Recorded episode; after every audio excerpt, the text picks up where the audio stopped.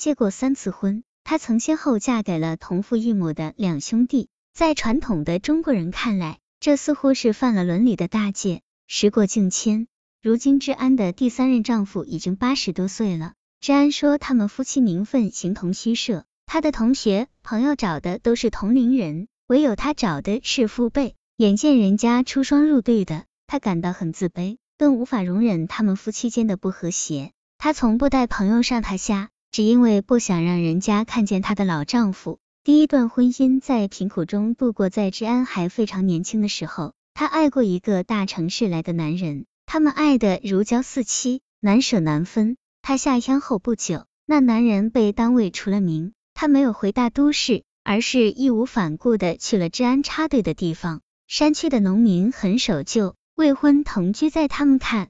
来仿佛是触犯了神灵，凭着火热的激情，十八岁的治安与他正式结成了夫妻。婚后的日子是难熬的，在远离故土的荒蛮他乡，他们共同经受着血与火的考验。不久，治安生下了儿子。丈夫虽是个体力工人，但从没干过农活，靠着微薄的工分收入，一个人顶起了一家三口的生计。为了妻儿，他拼死拼活的把别的知青。从来不做的很苦很累的活都揽下了，那份艰难是可想而知的。治安与丈夫共同挣扎在食不果腹的残酷现实中，爱情不再浪漫。在穷困中长大的治安是多么想摆脱这像咒语般死缠着他的艰辛日子，而且孩子是无辜的，治安不忍心让他跟着他们一起受苦，因此治安一年里倒有多一半的时间赖在厦门的娘家。几年后，治安。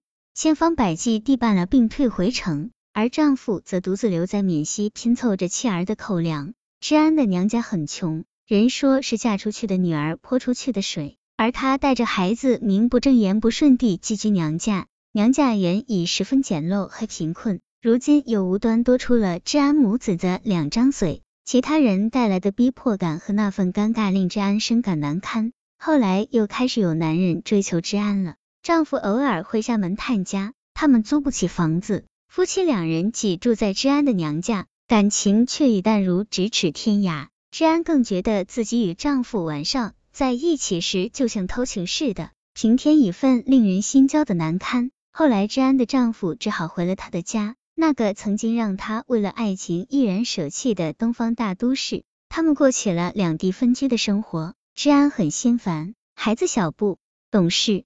时常哭着要爸爸。在远离千里外的江南，心情不好的丈夫开始了酗酒。后来年轻气盛的他因酒后闹事被刑拘，治安最终离开了他。为摆脱贫困，他选择二次婚姻。后来治安和人谈起了恋爱，他们同样爱的形影难离，死去活来。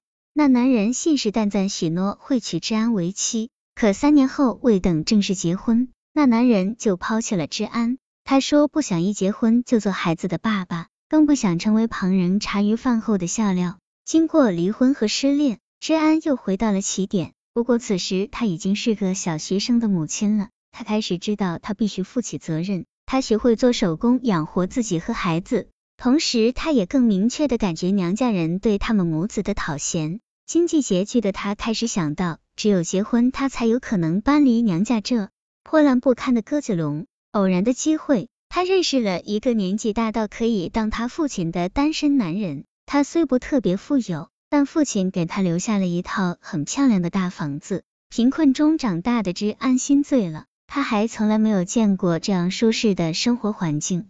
他们很快地又谈婚论嫁了。治安带着儿子平静的过起了衣食无忧的小日子。治安第一次很享受的可以不再为口中餐奔波了。第三次，她爱上了小叔子。几年后，治安丈夫同父异母的弟弟回厦门探家，他是一个集团的老总，是有身份的人。治安对他一见如故，他们似乎有说不完的话。治安觉得自己找到了第二次爱情，从此治安时常往返于厦门与江南。明知他有儿有女，明知他的二女儿与自己一般大，可治安觉得他已经管不住自己了，梦里都想到他身边去。治安的谎言终于被丈夫拆穿，后院起火，日子重新变得难过了。家里隔三差五地爆发战争。其实那时治安内心也不是没有过矛盾，他知道这把火不好玩，很容易引火烧身，也知道这是有悖伦理，某种意义上的乱伦，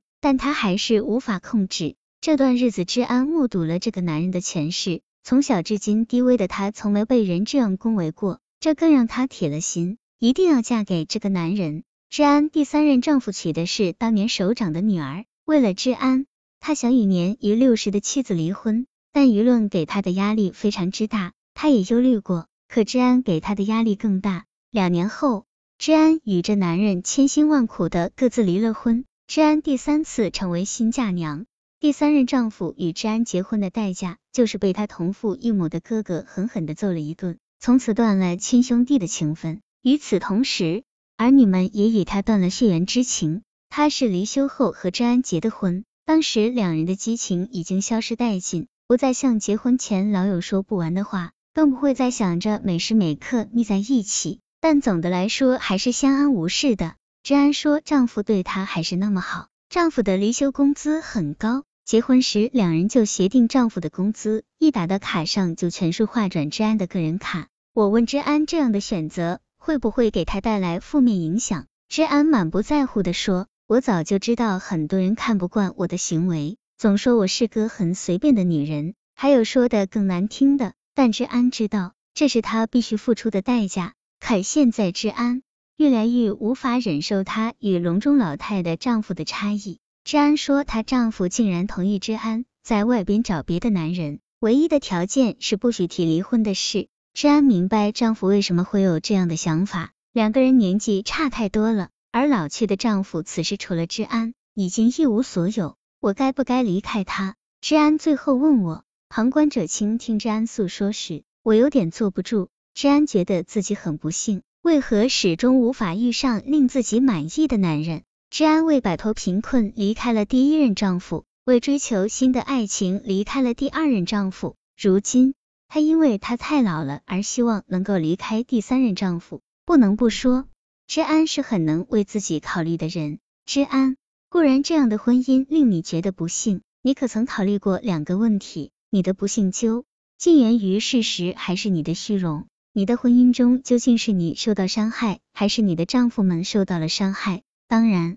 如果你能够遇见一个十全十美的男人并嫁给他，你或许会比现在幸福。但十全十美的男人并不存在。其实正是你对所谓幸福的追求，让你失去了尽享天伦之乐的幸福的机会。之安，你很难体会到幸福的。如果你不想对自身进行一些改变，因为你所期望的幸福，永远比你能够接触的幸福虚幻。不要再折磨你的第三个男人了。第一个男人会为他爱的女人背弃爱情而痛苦，第二个男人会为他爱的女人丧失道德感而痛苦，而这第三个男人将为你的留下或离去感到痛苦。你现在需要考虑的不该是是否要离开丈夫，而是如何做好一个妻子。如果你想不通这个道理，那么让你在全地球的男人中选择一个，你都仍然将是一个不幸的女人。